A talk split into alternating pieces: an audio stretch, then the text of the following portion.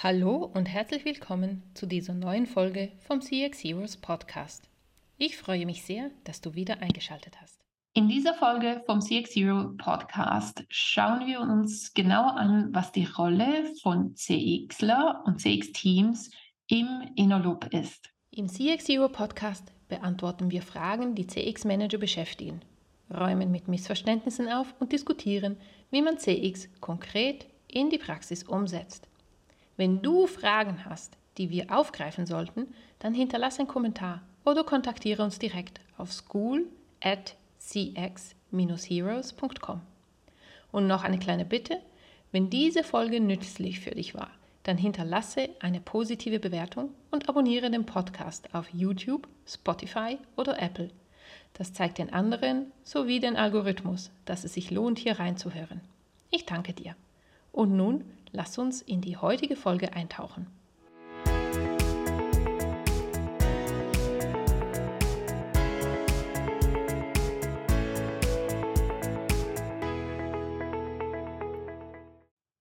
Wir haben uns vor einiger Zeit dem Thema Inner Auto Loop gewidmet im CX Heroes Podcast und da kamen einige Fragen von euch. Und deshalb möchte ich das Thema nochmal aufgreifen. Ich habe vier Folgen vorbereitet, in denen wir in die Themen Inner Auto Loop etwas tiefer einsteigen, also ein bisschen Deep Dive machen. Besonders das Thema der Rolle von CX im Inner Auto Loop anschauen und wie man dann als Team auch CX-Projekte ausfindig macht und diese erfolgreich durchführt. Den Link zu dieser ersten Folge, die ich gerade eben erwähnt habe, die packe ich in den Show Notes. Und wir sagen, dann packen wir es an und machen den ersten Deep Dive zum Thema InnoLoop und zur Rolle von CX im InnoLoop. Viele von euch kennen ja all die Systeme, die prominent auf dem Markt sind, äh, wo es darum geht, Voice of the Customer einzufangen, also das Kundenfeedback systematisch einzufangen an zentralen Kontaktpunkten in der Customer Journey diese Informationen dann auszuwerten und in der Organisation zu verbreiten, also dieses Feedback in die Organisation dann zu bringen, damit die Feedbacks bearbeitet werden einerseits und systematisch auch ähm, Probleme ähm, behoben werden, Projekte initiiert werden, um diese Probleme zu erheben. Ich habe in der letzten Folge zum Inner Auto schon erwähnt, das Problem ist, dass ähm, da gerade beim Inner ein sogenannter Hamsterrad entstehen kann, dass man jedem Feedback nachrennt, dass man jeden unzufriedenen Kunden zufriedenstellen möchte, jedes kleinste Problem lösen muss, will, oft muss, ähm, denn es entsteht ein ganz großer Druck auf diese Teams, perfekte Leistungen erbringen zu müssen. Was es damit auf sich hat, ähm, kannst du dir sonst nochmal ähm, anhören in der, in der ersten Folge. Wir wollen jetzt ein bisschen tiefer einsteigen in die Rolle von CX im Inner Loop. Ich äh, treffe sehr viele CX-Teams, besonders in meinem Coaching, die das Gefühl haben, dass sie in der Verantwortung sind, dass mit diesem Feedback etwas passiert. Das ist aber nicht eure Verantwortung als CXler. Das CX-Team ist nicht dafür verantwortlich, dass die Teams etwas tun. Also es steht nicht unter eurer Kontrolle. Ihr habt auch nicht die, die Kompetenzen dazu, die Leute dazu zu zwingen, die andere Teams dazu zu zwingen, etwas zu tun, etwas zu verändern. Ja, aber was eure Verantwortung ist, ist diese Teams dazu zu befähigen, etwas tun zu können. Ja, ziehen wir mal einen Vergleich mit ähm, Human Resources zum Beispiel. Human Resources machen gerne Employee Engagement oder Mitarbeiterzufriedenheitsbefragungen. Ja, hast du sicher selber auch schon ähm, mitgemacht und erlebt. Und was passiert nach so einer Befragung? Ja, wenn HR feststellt, dass ein Team nicht zufrieden ist, dass irgendwas im Argen liegt, dann hast du vermutlich noch nie ein HR gesehen, was gesagt hat, ja, nett war's, schön haben wir die Befragung durchgeführt, kümmert euch darum, ja, sondern HR greift die Themen auf, geht zu diesen Teams, geht besonders zu den Führungskräften und initiiert einen Prozess, um die Themen, die da sind, aufzuarbeiten. Was mit einer solchen Befragung initiiert wird, ist ein Change-Prozess. Das ist das größere Ziel dahinter. Ja? Und genauso initiiert, initiiert ihr einen Change-Prozess, wenn ihr so ein Voice of the Customer Feedback-System in die Organisation bringt. Und weil ihr das als CX-Team in die Organisation bringt, ist es eure Verantwortung als CX-Team, dass ihr die Teams begleitet, befähigt, etwas mit diesem Feedback zu tun. Sonst ist es einfach Feedback sammeln und dann die heiße Kartoffeln über den Zaun schmeißen und die Leute dann quasi machen lassen, was sie das Gefühl haben, was das Richtige ist, was sehr oft dann im Nichtstun endet.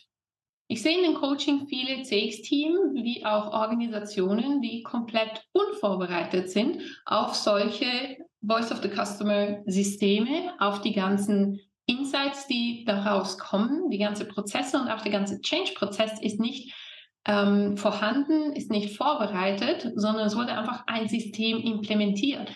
Und das ist sehr oft so, dass die, diese Vendors, diese Software-Vendors, diese Systeme ihnen geht es ums System. Und natürlich, dass es eine Verbesserung gibt, das ist alles gut gemeint, aber es fehlt das strategische, systematische Vorgehen, das Programm, was es braucht, um danach auch wirklich die, die gesamte Verbesserungsprozesse ähm, zu implementieren und vor allem auch die Leute zu befähigen, dann ähm, diese Verbesserung selbstständig voranzutreiben. Und damit Leute selbstständig Sachen vorantreiben, müssen sie zuerst mal wollen.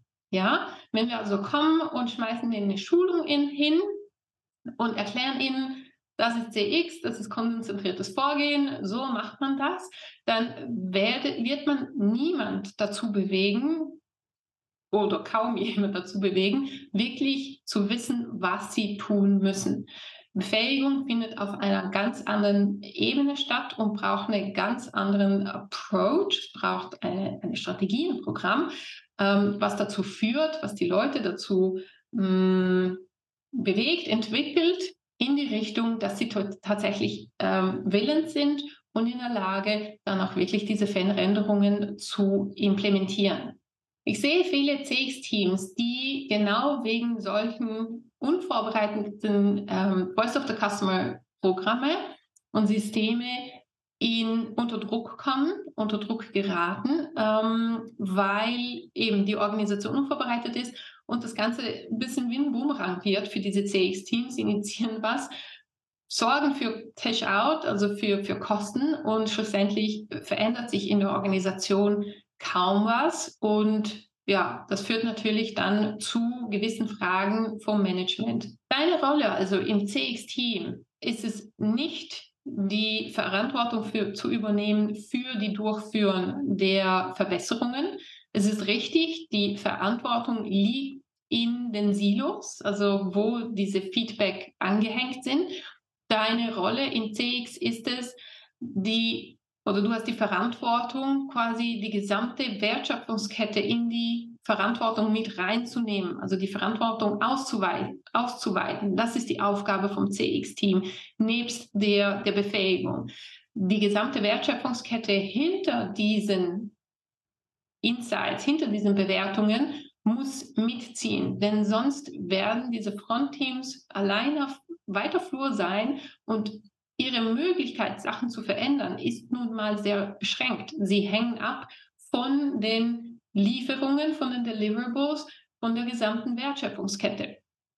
Und wenn die nicht stimmen, nicht passen, dann haben natürlich auch diese Teams beschränkte Möglichkeiten, da wirklich ähm, große Veränderungen herbeizuführen.